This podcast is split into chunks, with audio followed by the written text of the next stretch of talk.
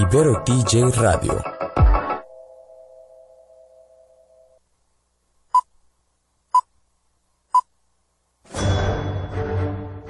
Una charla con amigos sobre los acontecimientos cinematográficos lo puedes encontrar aquí en la esquina del cine.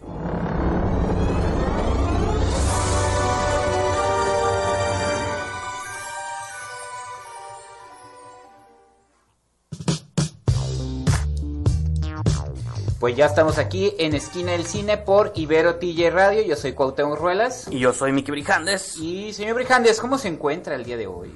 Muy bien, aquí estamos preocupados porque no tenemos guion y sin guion Ya no sé. sabemos hablar. Sí, de- no, de mi teleprompter, está bien, lo haré Sí, en vivo, sí. lo haré en vivo. Se descompuso ¿no? el teleprompter. Me voy a poner como loco. ¿Cómo se llama ese periodista que se volvió loco en vivo y que no tenía listo el prompter y que... Muy famoso, ¿no? Pues le ha pasado a muchos, digo, en el mundo del cine le pasó a Michael Bay, ¿te acuerdas? Una Ah, presentación que tuvo que no supo hablar de su propia película. Ajá, y que, y que se fue, ¿no? Se fue Sí, enojado. no me era, Michael Bay, ¿verdad? Sí, era Michael Bay. Sí, sí, sí. A veces pasa, ¿no?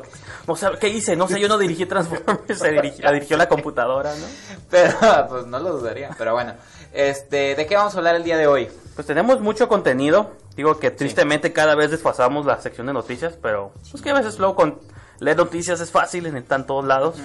Y no solo de cine, también Pareciera de... que nomás nos robamos las notas. Así es, parece- pues sí, lo que hacen muchos de pronto programas Sí. también de noticias, ¿no? Eh, hasta ahorita hay noticias beisboleras relevantes. El famoso David Ortiz de los Medias Rojas recibió un, ba- un balazo en República Dominicana. No manches, neta. Digo, dicen que no hirió ningún este Ajá. órgano vital, pero que pues está raro, ¿no? Esquina de los deportes. Fue víctima de un atentado, el gran, el Big Papi que le llaman, no, pues jugó Salón de la Fama No, y luego propiamente. el, el épico enfrentamiento entre Rafael Nadal y Roger Federer. Entonces, Puro deportes, ¿no? Sí, así es. Y en espectáculo, Bradley Cooper deja a su esposa, ahora sí se nos va a hacer verlo con Lady Gaga.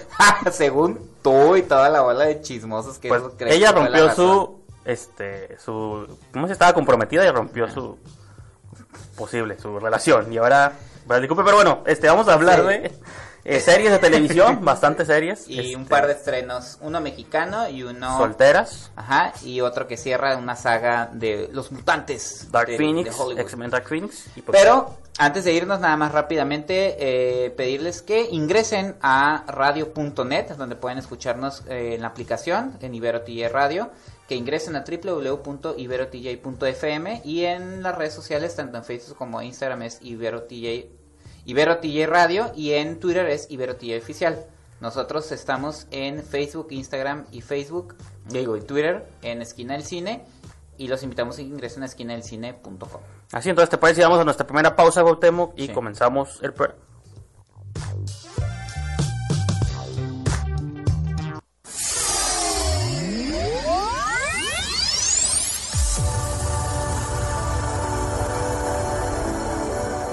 Todas las estrellas pasan por Que la fuerza te acompañe. ¡Magnífico! la esquina del cine.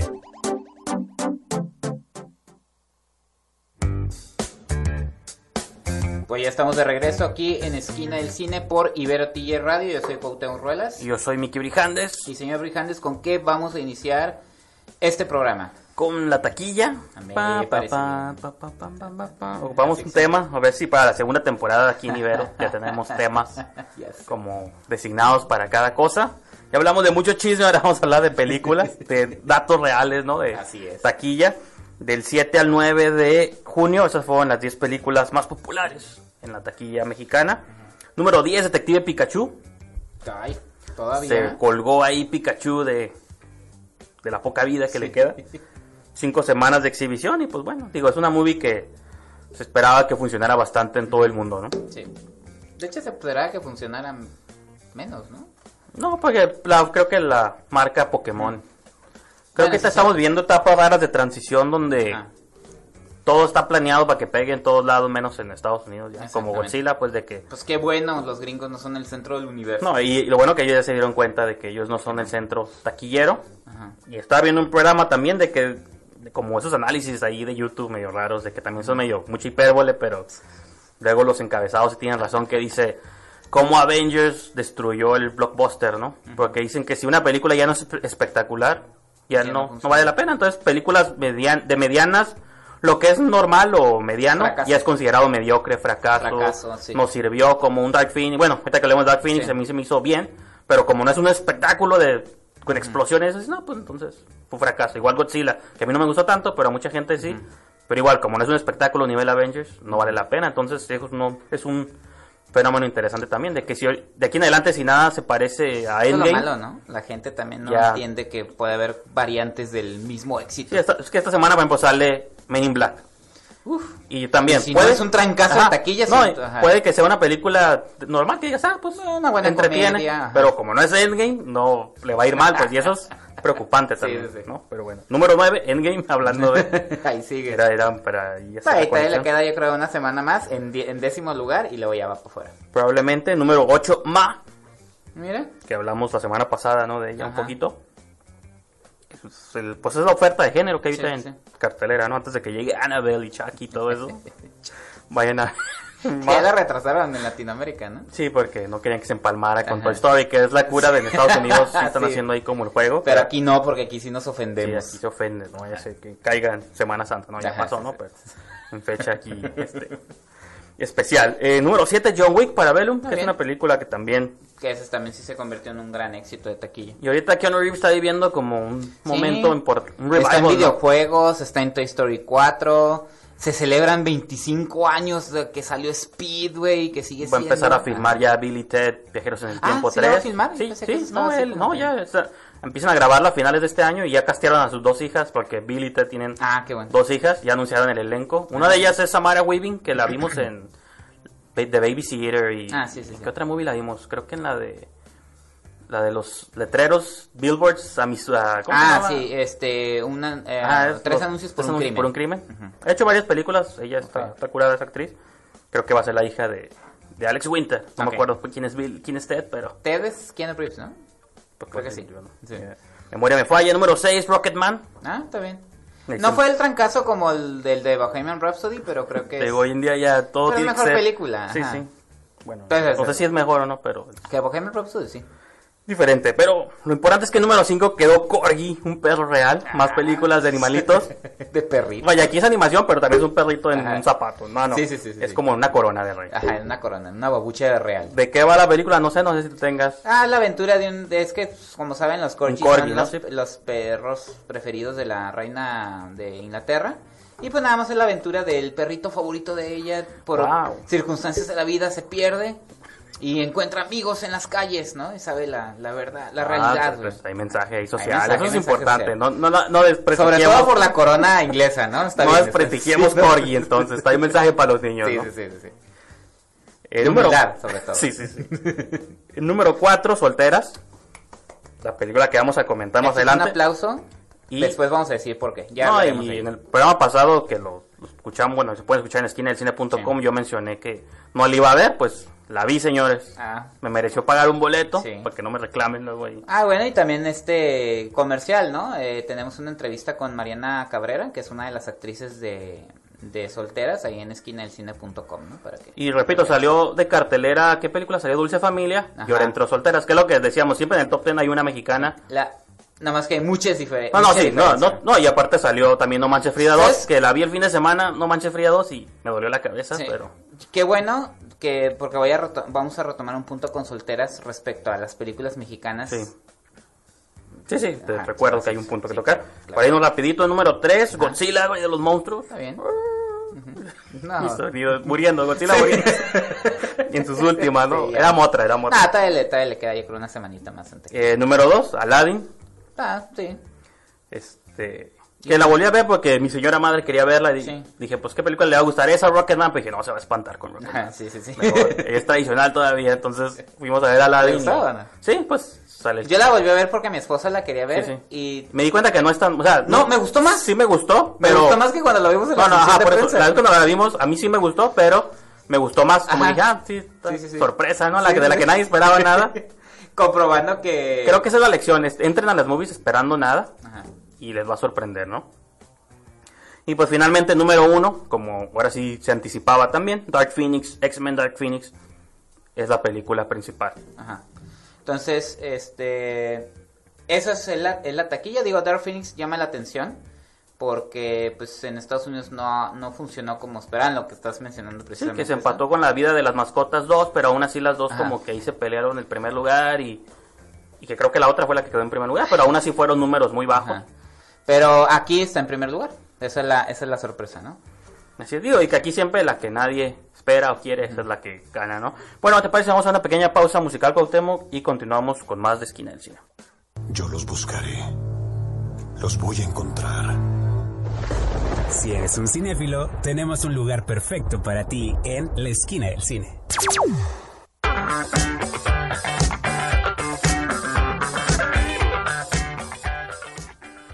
Cuauhtémoc, por favor. Pues ya estamos de regreso aquí en Esquina del Cine por Ibero Tía Radio. Si no me hace la señal con el dedito, Ah, sí, sí, se me olvida. es una especie de claqueta. Se me olvida que ahora estoy en cabina. Por eso se oye Así es. extraño el programa a veces. Entonces, este, ah, sí, porque siempre está afuera, ¿no? Hablamos por vía Skype. Por la tita, ¿no? Pe- con- Ajá. conectada con un cordón. Sí, sabes que hay programas que se transmiten una persona en una ciudad y otra persona en otro país. Pero a veces se escucha así como... No, fíjate. No, es porque los editan. O se cor- Bueno, sí, a veces Ajá. se puede. Pero bueno, este, estamos ya en esquina del cine. eh, ¿De qué vamos a hablar? Ya hablamos de la taquilla y ahora viene streaming. Pues sí, y aquí le va a tocar a usted porque ya tiene mucho que no... Una serie le merecía Ah, sí, no, ya no. así completa, ¿no? Ajá. Sí, sí, sí, es Entonces, este... platíquenos qué vio en Amazon, ¿no? Es de Se estrenó, Prime. ajá, se estrenó en Amazon Prime la serie Good Omens o Buenos Presagios, que es la adaptación de la novela que coescribió Neil Gaiman, eh, si no me equivoco, a principios de los 90, y que eh, adapta eh, para la televisión y es la primera, bueno, no sé si es la primera vez, pero sí la primera vez en un buen tiempo que Neil Gaiman no nada más hace la adaptación de su propia novela, sino que es el showrunner de la serie. Esto quiere decir que el vato está súper involucrado. A diferencia de American Gods, que es la otra serie de Ah, Amazon, sí, cierto, cierto. que es de una de otra novela de él que escribió, eh, creo que en 2001. No, y que está curioso que es un fenómeno más reciente. Hace poquito anunciaron que Tom King, que es el que está escribiendo ahorita en cómics Batman, lo agarró a DuVernay para que le ayude a escribir New ah, sí, Gods, cierto, ¿no? sí, cierto. Y me acuerdo mucho de algo que comentó Kevin Smith, no sé si lo dijo en el documental de, este, de John Schnepp o en otro de sus mil programas que ha hecho Sí, en toda sí, su sí. vida, donde él dice que desde que lo invitaban a él a escribir Superman, la que nunca se hizo, Sí, con- que él decía, ¿por qué no invitan a los escritores de cómic de Superman? Que en aquel Ah, sí, tiempo sí, se burlaron de él como, "Ay, como un, un escritor de ¿Cómo cómics iba a va hacer cine, no? hacer cine o televisión o lo que sea. Y nos damos cuenta cómo han cambiado los tiempos, pues claro. de que al final si eres talentoso en un medio, Ajá.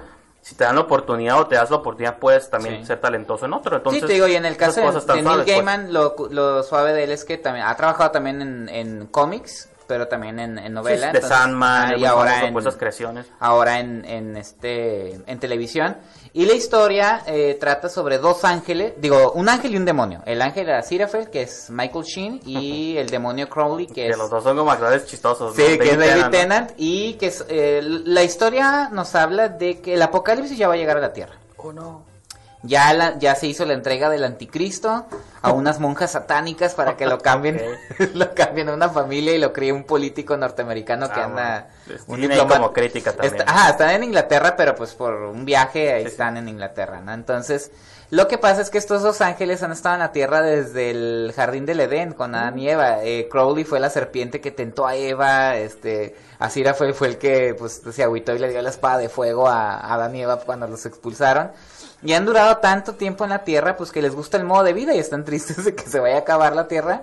Entonces, y de, de algún modo planean eh, sabotear el, el juicio final, pero en el camino se van dando cuenta, también hace una crítica de que ninguno de los dos bandos tiene claro qué es lo que quieren, o sea, ni Los Ángeles están comandados por el arcángel Gabriel, que es John Hamm, Ahora, y en, en el infierno es Belzebut, pero a esa actriz no la, no la ubico.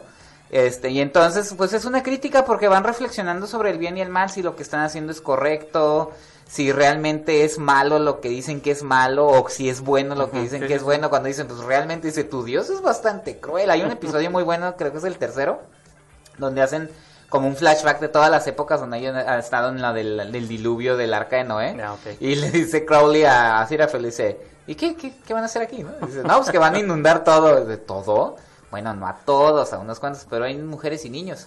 Pues sí, pero va a haber animales. Eso es bastante cruel. y Eso se parece que lo estoy haciendo yo un demonio, ¿no? Pues sí, que eso siempre lo ahí. Sí, entonces tiene un tono, incluso a veces tiene un tono como, no sé si ustedes, eh, radioescuchas, han visto los episodios de Monty Python, que es un humor así como que bastante inglés y locochón y todo eso, que a veces a lo mejor hay público que Cae no un pie del cielo y Esa- sí, no, o sea, que acá hay una nave extraterrestre toda rara, cosas así bien extravagantes.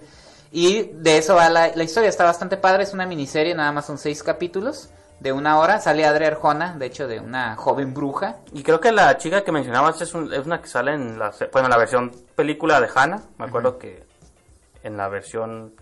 No sé si en la versión película o en la versión televisión. Y es que la adaptaron a Sí, la sí, película sí. de Joe Wright. en- Y de hecho la serie es de Amazon. creo que la mamá de, de Hannah. Ajá. No sé si en la película o en la serie. Creo que en la serie. Ajá. Es la misma actriz. Ah, ok. Entonces, eh, la verdad sí está muy padre, como dice usted, me mereció.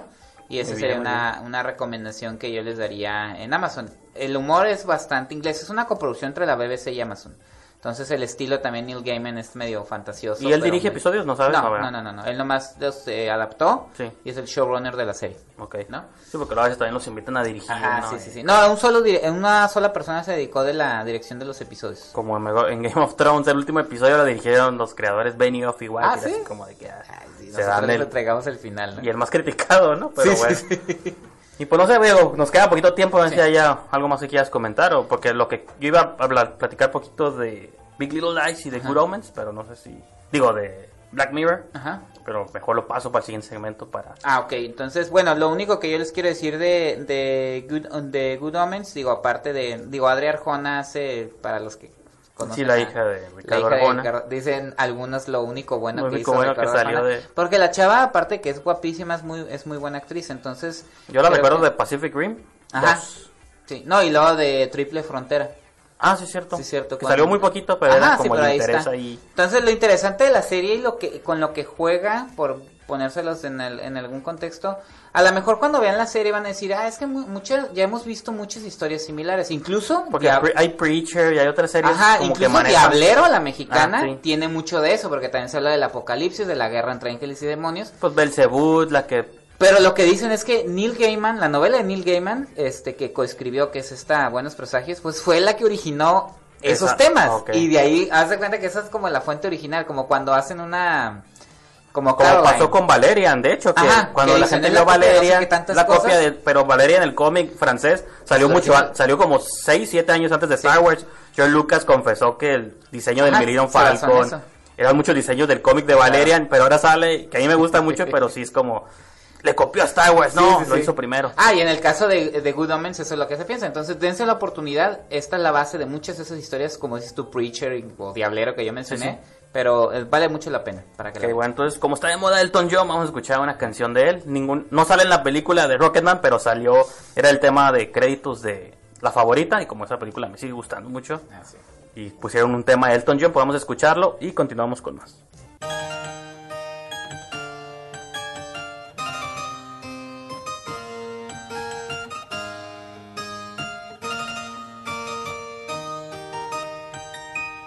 Turn me loose from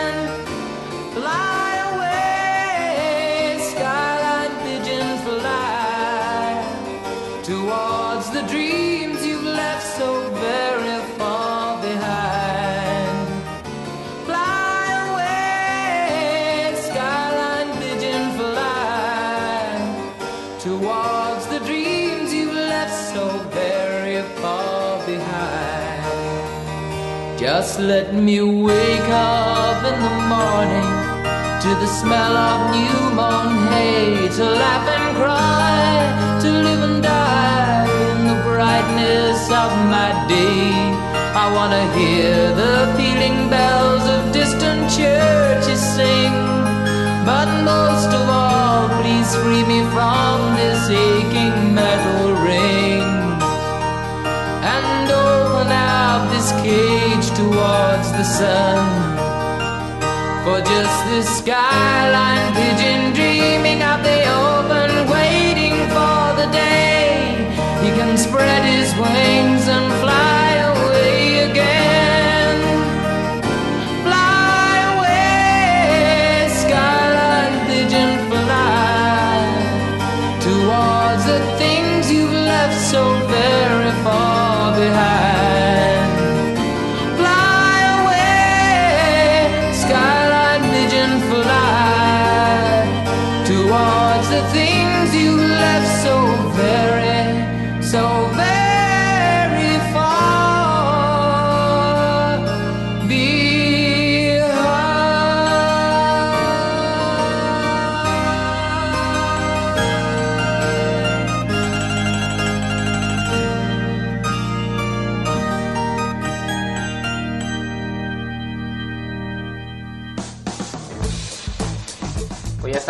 regreso aquí en Esquina del Cine por Ibero TJ Radio. Yo soy Cuauhtémoc Ruelas. Yo soy Mickey Vijanes, ahora sí le marqué bien la Sí, entrada, la- disculpe. el claquetazo.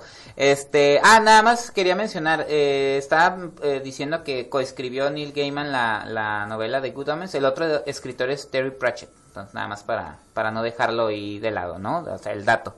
Señor Vijanes, pues ahora le toca a usted, eh, seguimos con la sección de streaming que vio usted en, en, su, en su hogar. Pues hubo mucho que ver y otra vez para retomar un poquito lo del episodio previo, donde les dije que íbamos a ver la serie de Swamp Thing, pues Sí. no, me negué ahora a verla. Sí, porque ya la cancelado. Sí, pues como dos días después de que la comenté aquí bien emocionado, de que DC, que me arrodillo ante todo, la cancelaron por muchas broncas ahí, estaría bien que se adentren y lean qué pasó, porque son Sí. cosas de impuestos, de errores burocráticos ahí que les iban a dar unos, le iban a como, este, deducción de la producción, le iban a deducir impuestos, luego siempre no, y que no fue el porcentaje que les prometieron, Uf. y aparte ya se hablaba, ya se hablaba de problemas creativos entre James Wan y, ¿Neta? pues no sé si entre él específico, ¿Y pero de que el estudio quería Ah, ok. una serie como más de policial y que... Pues Y no James Wan no hizo de terror. Él quería terror y que ahí Ah, se dieron ok. como tirones y el punto es que eran tres episodios, los, los redujeron a 10 Y ahorita ya la cancelaron. ahorita la cancelaron definitivamente y está bien el primer episodio, pero pues dije no, yo no la voy a ver. No me interesa. Vamos a ver De todas maneras la vio, según yo. series Más que usted. para señoras, señoras y señores. Sí, sí, sí. Eh, bueno, quiero comenzar brevemente con Big Little Lies porque HBO creo que estaba preocupado cuando terminó este Game of Thrones, ahora con qué van a captar la atención del público.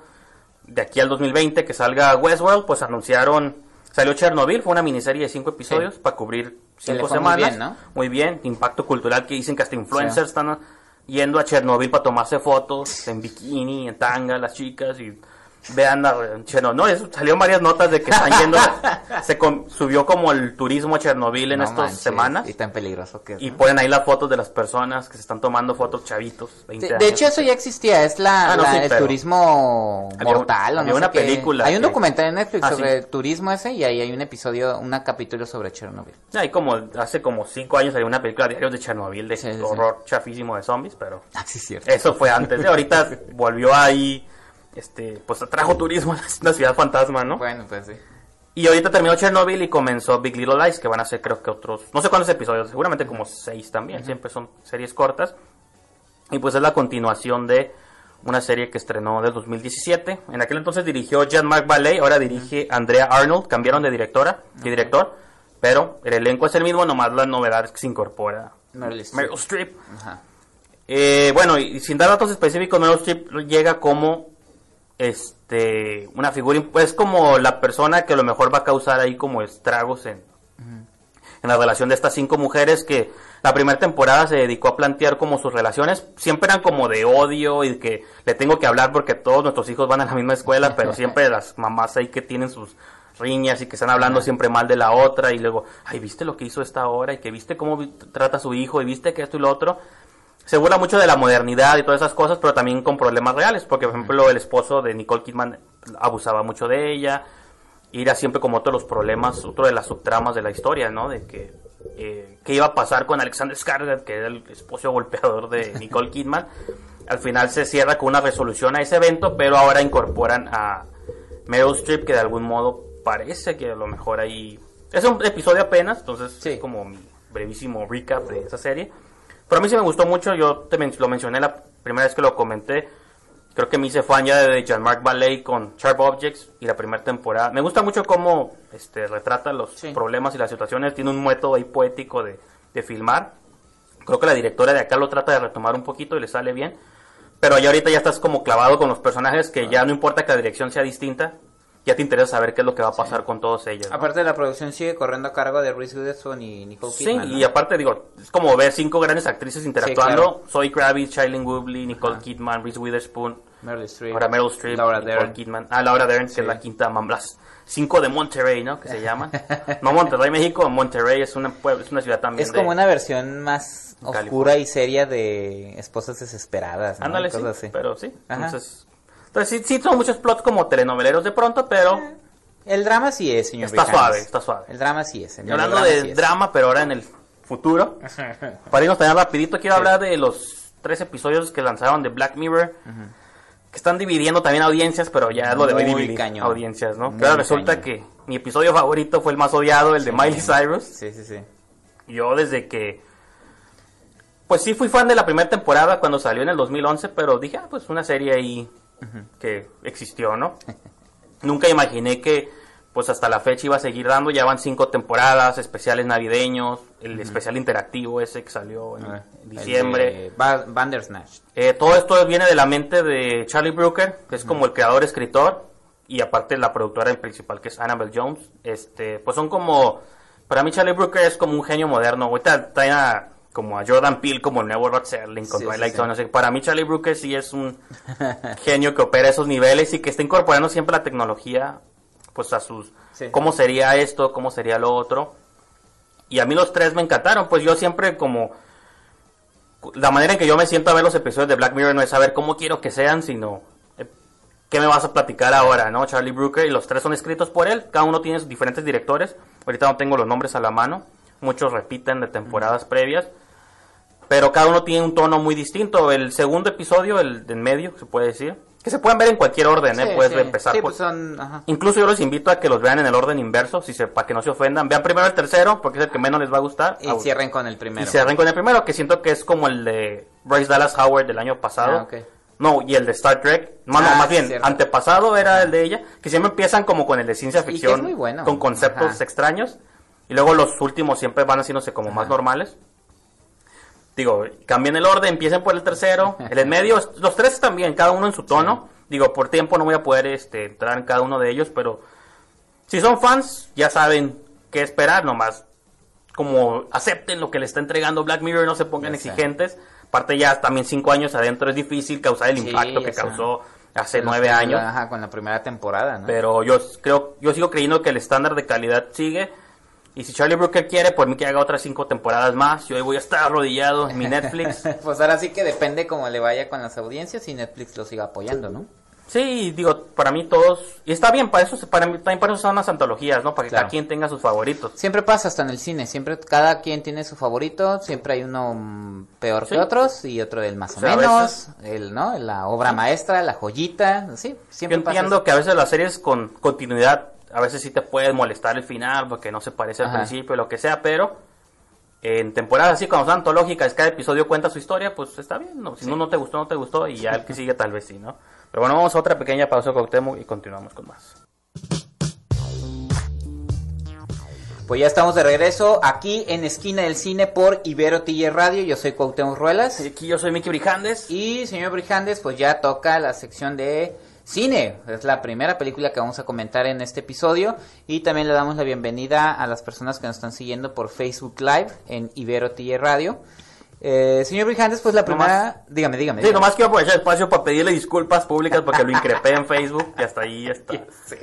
Este, hubo participación de Mariana Cabrera, que es la, Ajá, una de las, una protagonistas de la película. Tenemos que- una entrevista ahí en la página de ella. Desde que salió el trailer yo decía cosas extrañas. Solteras, es que no dijimos. Ah, solteras. Peli- la película de la que vamos a hablar en este momento, De la película Luis mexicana. Enaine, ¿se llama? Luis, eh, Luis Javier Enaine. ¿Enaine?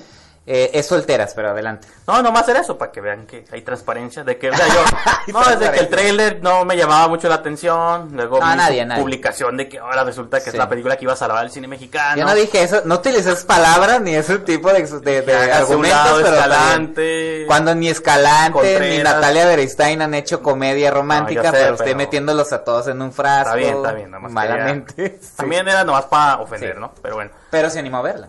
Pero también tenía la esperanza que yo te había comentado de que fuera una especie de Rough Night, Girl Trip americana, o sea, versión mexicana, que esas películas me hacen reír mínimo. Sí. No lo fue, pero aún así me sorprendió el resultado. Estuvo muy cerca. Yo entré así como con los brazos cruzados, no me están viendo. Ah, no, ahora sí me están viendo. Sí, te están entré con los Sí, brazos cruzados. A ver, sorprende la película. Y como a los 10, 15 minutos, sobre todo desde que empecé a ver a Cassandra Changuerotti en un tono que yo a menos, digo, nunca la había visto, a lo mejor ya he hecho antes. Sí, la así. película anterior con ese director. Pero yo en ese tono como, no es slapstick 100%, pero casi casi físico Sí. de comedia, dije, wow, no. Sí. Me sorprendió su actuación, lástima que no Tono haya voz, gesticulación. Lástima que no haya Ariel para la comedia porque, o sea, siento que es ese nivel de actuación de ella, de entrega y de exposición. sí. Y aparte la trama como que me llevó a lugares que nunca lo vi venir, pues, ¿no? Entonces me gustó Sí, bastante la mira, película. lo que pasa también, digo, ¿de qué va la película? Digo, como el título lo dice, solteras, eh, es que también ahí como que arriesgaba un poquito la cinta. Trata sobre Ana, que es esta Cassandra Changuerotti, que es una chava que acaba de terminar su novio por la insistencia de que le dé un anillo, ¿no? Entonces esto la hunde en una depresión brutal, que no la hace avanzar en su vida, que no escucha a su hermana, que por cierto su hermana la interpreta Dana Bobbio, que es una muy buena actriz. De Entonces, Reyes y Godínez, ¿no? Ajá, sí, pero acá en un papel más contenido. De hecho, ella en la serie, en Se la, en la- invirtieron en la papeles, comedia, ¿no? se invirtieron papeles. Entonces, en su desesperación, escucha una de sus primas que supuestamente era, la- era como que la que le quedaba la esperanza de que ella se iba a quedar también como Sí, sí. ella sola. Se va a casar, Resulta ¿no? que se va a casar y da la casualidad que es un curso de una, les dicen casamenteras, que da esta, la actriz Gabriela de la Garza para que consigan eh, pareja, ¿no? Sí, sí. Entonces, desde ahí Y ahí se reúne un grupo ecléctico Ajá, de personajes, ¿no? Sofía Alexander Katz, Irán Castillo, Mariana Cabrera, Flor Eduardo Burrola.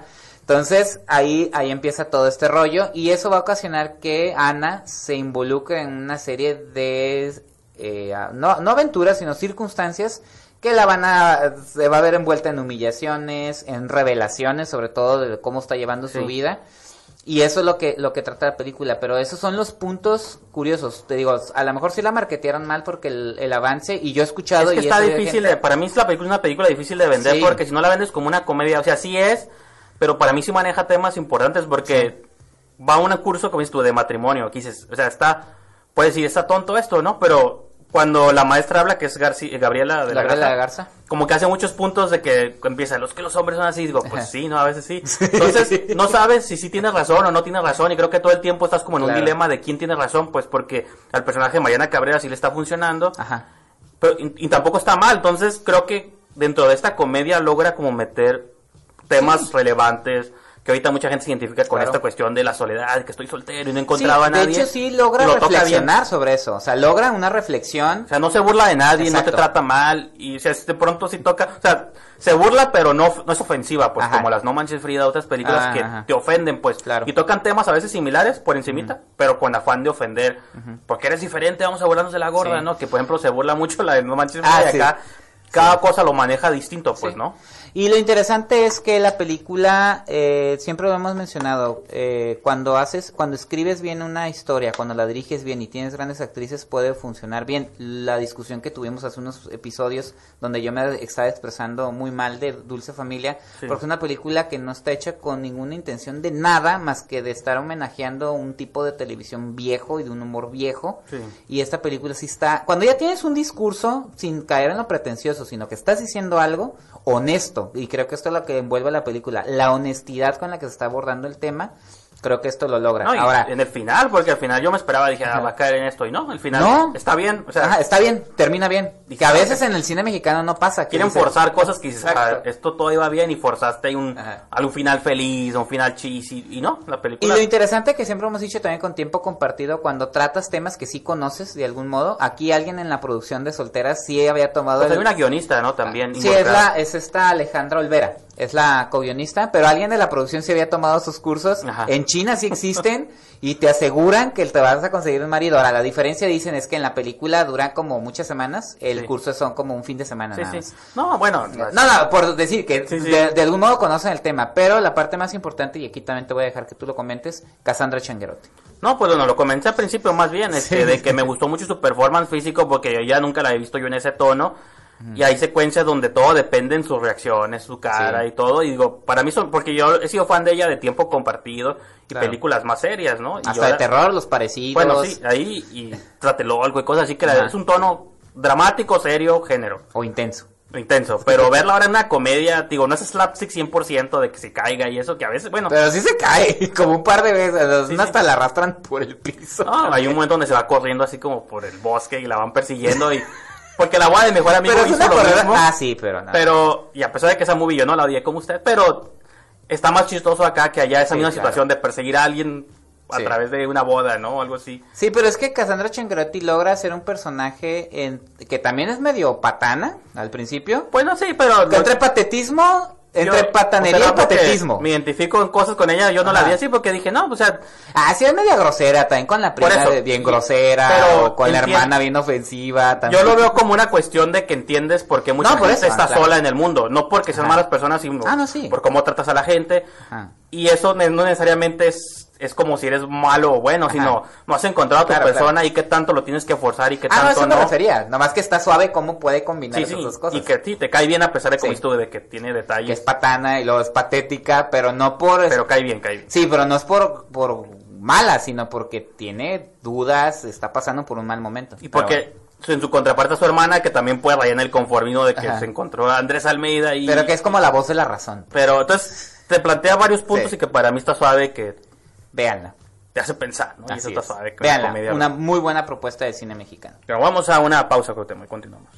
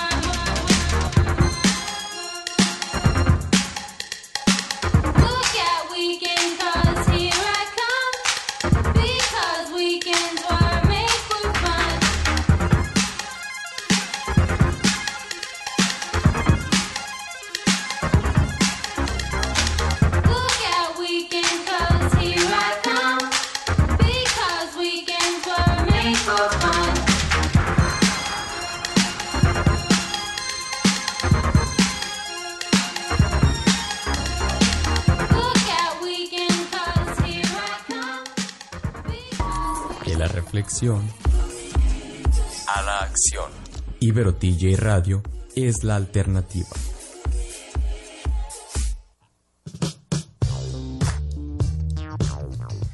Pues ya estamos de regreso aquí en Esquina del Cine por Ibero TJ Radio. Yo soy Cuauhtémoc Ruelas. Yo soy Mickey Brijandes. Y después de aventarle todas las flores posibles a la película mexicana Solteras, vayan a ver. Ay, que por cierto ya mencionamos que está en cuarto lugar de taquilla. Vamos a Qué dedicarle bueno. el segmento completo Ajá. otra vez a Ay. Soltero. Ah, sí. Pa' todo lo Vamos a continuar hablando de, de Cassandra Changuerotti. No, este... Tenemos un compromiso con nuestro público de hablar de cine comercial. doctor. Ah, sí. Así es. Bueno, cine comercial, pero Ajá. de superhéroes, ¿no? Sí, y está interesante porque este último bloque vamos a hablar de X-Men Dark Phoenix, que es la última Pero entrega. ya se había hecho, ¿no? Brett Ratner la hizo en el 2006. Pues sí, pero en Days of the Future Past ya sabes que borraron todo Sí, con sí. el viaje de Wolverine. Pero lo interesante de esta película es que es la última de esta saga, entendiéndose que Fox ya fue adquirido por Disney. Y fue la última, así sin querer queriendo, ¿no? Como Ajá. dicen, porque en ningún momento habían dicho, va a ser la última. Pero se pero las en la última. lo obligaron, Lo porque, obligaron. bueno, pues nos Ajá. compró el ratón, ni modo. Entonces, entonces es, pues ya, ahora sí se enfoca ahora en esta generación de jóvenes, ah, lo- la versión joven de los X-Men que conocimos nosotros en la saga que inició en el 2000 y que, como dice usted, pues, ya habíamos visto la historia de Dark Phoenix, pero no la Con vuelven a contar. Janssen y ahora es Sophie con Turner, Sophie ¿no? Turner. Entonces los X-Men, se ubican en los 90, los X-Men ya son populares eh, en, el, en el mundo. Que me risa, dijiste que en 5 o 6 años envejeció. Sí, este Magneto. Magneto. ¿no? O sea, del, del vida. 92 al 2000 ya era un viejecito, ¿no? Ya era Ian McKellen. Pero bueno, en esta historia se van a una misión espacial a defender a unos astronautas y ahí enfrentan, se enfrentan a una, a un extraño fuerza cósmica que es absorbida por esta... Jean Grey, por Jean salvar Grey. el día, Ajá. termina absorbiendo esa energía. Y que yo te había dicho. Así como Capitana Marvel absorbió la fuerza del No, y- tercer acto. Y yo te había comentado en la función, dije que no, ya tenía el Fénix al final del anterior. Luego estaba viendo una reseña en YouTube, en YouTube Ah, sí, hicieron, y ahí dijeron lo mismo, dijeron, si te- y pusieron el clip de la película pasada, y sí, al final de, de Apocalypse, ella ex- expulsa al Fénix para matar a, Apocal a, sí, Sí, a Oscar Apocalypse. Isaac como Apocalipsis, Ajá. y ya tenía el poder, por así decirlo. Pero si hay películas y si hay sagas, gente que nos está escuchando que no respetan la continuidad, esa ha sido es X-Men. experta, y es luego seguiría experta. Terminator, yo creo, ¿no? Sí, probablemente sí. que con Genesis quisieron arreglar, Sí, sí, pero no. destrozar todo, ¿no? Pero bueno. Eh, ¿A usted le, le gustó No, más? sí, a yo- mí se me hizo, bueno, ahorita lo comentaré. Yo bromeaba de que va a ser la que más me ha gustado de las nuevas. hasta nunca le ha gustado ninguna de X-Men. Pues como ninguna me ha gustado, pues sí, creo que no me molestó. Creo que al contrario, lo mencionamos al principio del programa, de que vivimos en esos tiempos donde todo tiene que ser espectáculo, si no, no está suave. Sentí que el hecho de que la película terminara, spoilers me vale, en una, en una persecución de tren, o sea, no era en el espacio, no era con... Sí era en el espacio. Bueno, sí, pero la hicieron porque se parecía mucho a Capitana Marvel. Ajá. Eh, que fuera en un tren y que fuera casi toda la película es el dilema interno de, de Phoenix o de Jean Grey. Sí. De me hago buena, me hago mala, quién soy, no encuentro mi lugar en el mundo. No estoy diciendo que sea una película perfecta, buena y que todos estos problemas estén bien planteados, pero creo que el modo en que lo hizo o me gustó el creo que lo que tiene en contra para muchos fue lo que a mí me gustó que se siente como contenido y barata pues no o sea, la, No pel- se ve barata. la pelea en las calles de Nueva York se ve que es una esquinita ahí nomás que a veces nos burlamos de que se ve que es un set ¿Cuál? Donde sacan el Cuando- metro de los... sí cuando se ve, o sea, se ve que es una esquinita nomás Ah, bueno, sí. y que ahí están peleando en Que es un set. sí un set pues no no era Nueva York Nueva York no ves No, todo el pues toda la ciudad Sí, cuando, cu- eh, cuando vean ustedes que la toma no es abierta, no es, no es exterior. Y que ve nomás en Es un edificio foro. en el fondo, Sí, ¿no? Y arbolitos, foro, sí. sí. Y dije, bueno, pues no tenían varo, se les acabó, las rehicieron tres veces, los compró el ratón a media producción. Les canceló todo, ¿no? O sea, y creo que también con el tiempo, creo que de, de los personajes que más me gustaron y después de que la vi en Game of Thrones, todo eso, creo que Sophie Turner también pues hace, se esfuerza y creo que es de las primeras películas que le empiezan a exigir ya como más dramatismo interno y todo. Y pues, no sé, digo, pero me, se me A hizo mí lo que no normal. me gustó Se me hizo normal. es que la película sí se ve afectada por todo esto, sí se ve que la entregaron por entregarla. Y sabes que era algo que yo em- empecé a reflexionar en los días en el fin de semana y después de haberla visto y todo eso.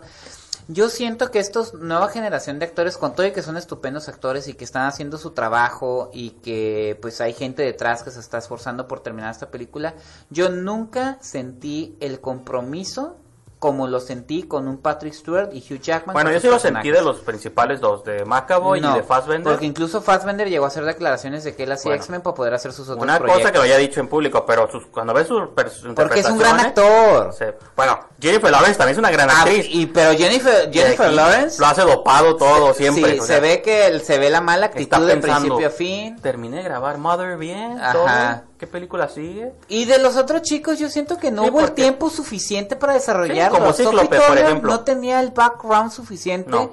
Para, para comprarle la idea que están vendiendo a esta película. No, Cíclope, el actor, ¿cómo se llama? Ty Sheridan. Ty Sheridan, que es el de Ready Ready Player One. De Cíclope en los cómics y en las caricaturas siempre. El líder era el líder el de los líder, y y es en- muy importante. Y tanto en las originales, Sí. las primeras, con James Marsden. Y ahora siempre lo pasan a quinto Pero plano. es que desde el actor, James Por eso, Marsden James siempre, fue, siempre sido muy no, y- limitado. y Ty Sheridan también. Pues no sabemos. no- pues sí, no, bueno, es que nunca lo he visto yo.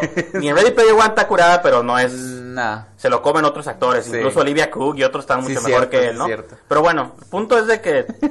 para mí es una película, yo diría, mala no es, pero vean así. No sé si recomendarlo o no, pues eso es el dilema en que me deja. Y, y fíjate que es que cambió mucho la jugada. Cuando ah, X-Men Apocalypse ya los trajes estaban que súper a mí, para mí, esa sí fue ahorita mala. Magneto ya con Sí, sí. una gabardina negra, una camisa negra, ya todo muy contenido. Eso está bien. Eh, eso est- está suave porque Simon Kimber, que fue el que era guionista y productor de las otras películas, le apostó a esto. Pero creo que le apostó en un mal momento, como usted menciona. Sí, fue su debut como director y está manchado. No, yo no sentí que dirigiera mal, nomás la película está como hecha. No, de hecho las pelea- la pelea final está... No, la está pelea en el bien. tren está buena, tiene momentos. Creo que el, todos, es que todos les fue mal, pues, ¿no? Las Sí, circunstancias. yo- las circunstancias sí la hacen en una película. eh, Pero yo no repito, malita. para mí Apocalipsis Sí es mala, Ah, para no, mí sí, Apocalipsis es mala. Apocalipsis es un Es chiste. horrible. Para mí esta es como, si la ves una tarde cuando ya está en Netflix o en Amazon, dirías, bueno, pues, ¿qué, qué hay de comer? Pero no te molestó, pues, o sea, Pues que- a lo mejor el tiempo le da su lugar. no, no digo que sea una obra maestra, pero diciendo que No, digo, está da normal, está normal como al nivel de la Wolverine, por ejemplo, la de Wolverine cuando está en Japón, para mí es una película normal, creo que no es mala, a mí me gustó. pero a mí Con todo hace- que James Mangold se me hace un gran Sí, director. yo ¿eh? siento que está normal, pero no es un Logan, hablando de Mangold, ok. un Logan sí, sí. Para mí, ese es el Mismo final. Mangold, pero en, en, en su Ahí sí lo- versión. ahí sí lo chida. dejaron, ¿no? Sí, sí, sí, ahí sí lo dejaron trabajar. Pero bueno, vamos que a una de nuestras últimas pausas, Cuauhtémoc, y ya casi terminamos este programa.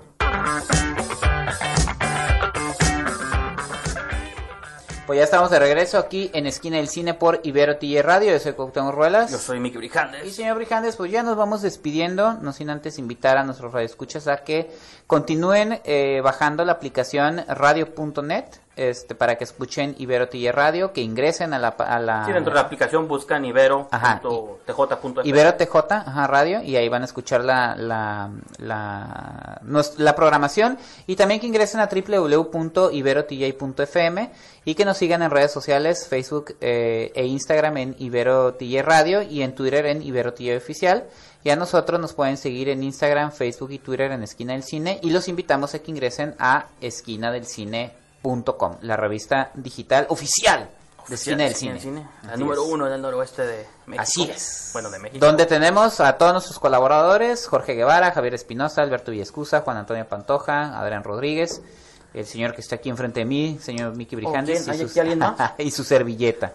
No, y quería mencionar que hablando ahorita que hablamos muy bien de solteras, entren a esquinadelcine.com, hay una entrevista que usted le hizo a Mariana Cabrera, que Así repito es es. una de las cinco coprotagonistas. Sí, y que es una actriz de Tijuana, que pues es su primera producción eh, dentro del, del... Pues no tenemos industria, pero sí dentro de la cartelera No, sí, comercial. pero digo, ya está, está bien, creo que Sí. es un personaje, me, me da esperanza porque luego Sí. con el tiempo Ella, es, ella es buena. pase de buena. secundaria a principal, ¿no? Bueno, aunque aquí tiene un papel semi primario porque Ajá. todas son Sí. este Pues son las solteras del sí, sí, las título. solteras, pero digo, Changuerotti es la número uno, pero Sí, sí. aquí creo que todas también, entonces da gusto de pronto ver a ella.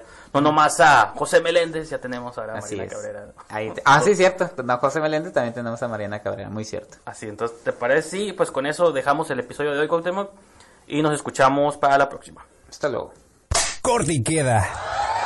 Nos escuchamos en la próxima emisión aquí en la esquina del cine, solo por Ibero TJ. Y aprendes esto, Chenchito. Mientras cómanos, ámenos y bébanos, aunque no trabajenos. Ibero TJ Radio.